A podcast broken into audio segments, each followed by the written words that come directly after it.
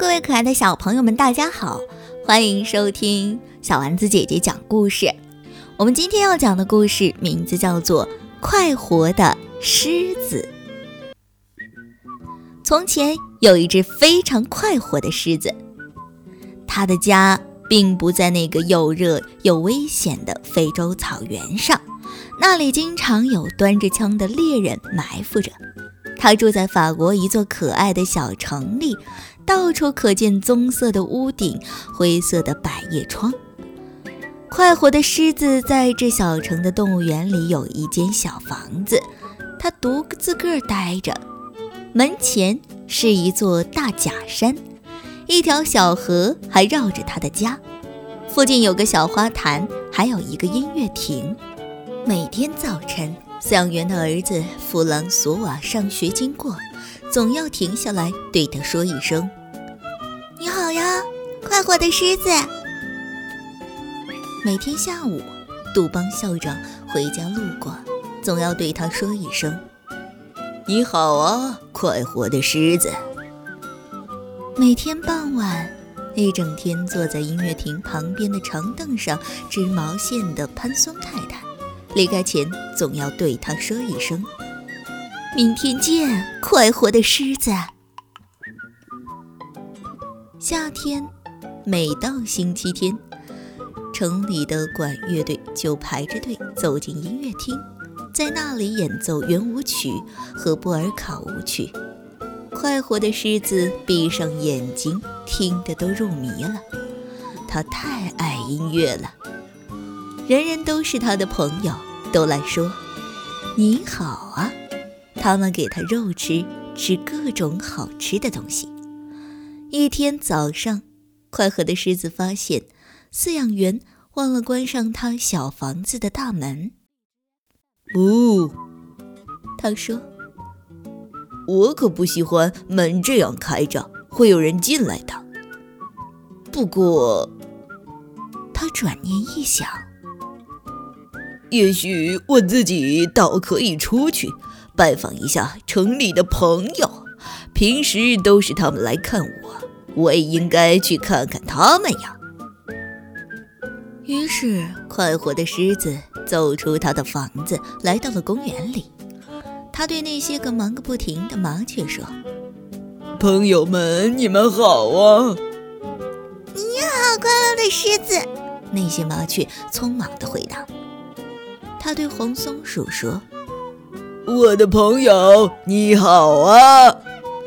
黄松鼠坐在它的大尾巴上，正灵活地啃着核桃，头也不抬地回答：“你好，快活的狮子。”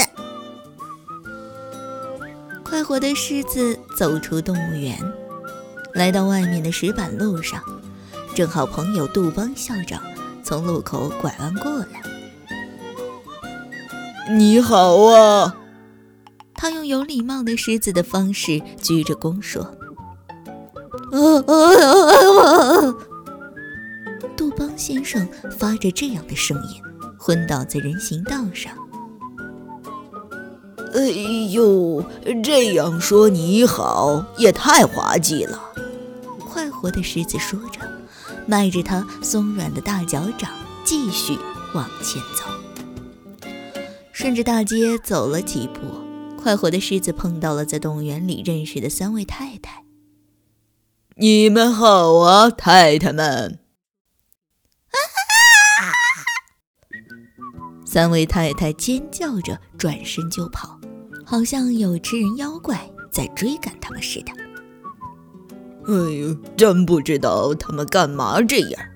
快活的狮子说：“他们在动物园里总是那么斯文、彬彬有礼的。”你好啊，太太！快活的狮子又鞠躬又打招呼。这回他在食品杂货店附近遇见的是潘松太太。啊潘松太太高声大叫着，把买来的满满一袋子蔬菜全部扔到了狮子的脸上。啊！切！狮子打了个喷嚏。嗯，我发现这城里的人真有点可笑。这时候，狮子听到喧闹的军乐声，他转到另一个路口，城里那支管乐队正排着队，穿过挤满人群的街道，大踏步行进。呜里哇啦，咚咚咚。狮子还没有来得及对他们鞠躬说一声“你们好”，音乐声已经变成了震耳欲聋的尖叫声，真是闹翻天了！吹号的、敲鼓的、看热闹的，全都在跑，你撞我，我撞你，见门就钻。人们纷纷逃进路边的咖啡馆，一眨眼的功夫，街上空了。一片寂静。狮子坐下来想：这到底是怎么回事呢？依我看，他说：“人们不在动物园里，一定就是这个样子的。”他站起来，一路继续走，想找一个不会昏过去、不会哇哇大叫、不会逃走的朋友。可他看到的人全都躲在最高的窗子里和阳台上，激动地对他指指点点。又是什么新的喧闹声？这声音是嘟嘟嘟嘟嘟嘟，呜，嘟嘟嘟嘟嘟嘟嘟，声音越来越响，越来越响。这是风声吧？狮子说：“要不就是动物园里的狮子全出来溜达了。”突然，从旁边的一条街上冲出来一辆救火车，在离狮子不远处停了下来。接着，一辆大搬运车从它的另一侧倒退着开过来，车后面的门敞开着。狮子安安静静地坐下来。他不想错过机会，想要看看接下来究竟会发生什么事情。消防队员们跳下救火车，慢慢地靠近狮子。他们拖着一根粗粗的水龙带，非常非常慢地越走越近，越走越近。水龙带像条大蛇，一路爬着过来。越来越长，越来越长。忽然，在狮子背后，一个很小的声音叫道：“你好啊，快活的狮子！”是弗朗索瓦，动物园饲养员的儿子。他正放学回家呢。弗朗索瓦看到了狮子，向他跑了过来。快活的狮子太快活了，它非常快活，终于遇到了一个朋友。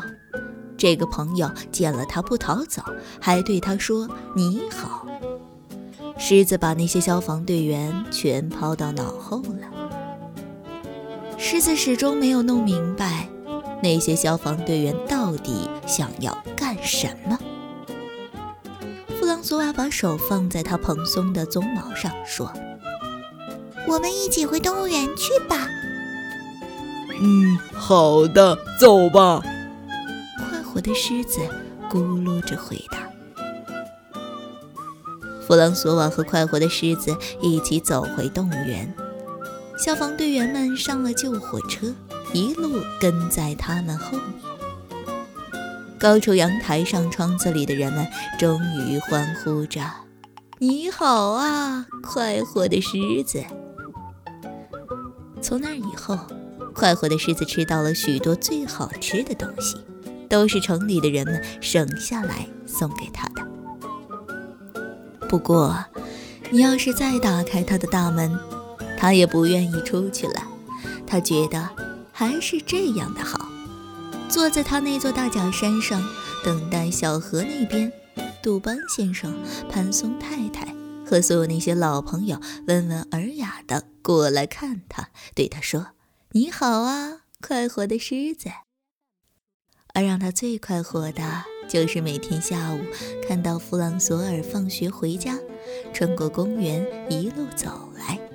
这时候，它会快快活活地摆动它的尾巴，因为弗朗索瓦永远是它最最亲爱的好朋友。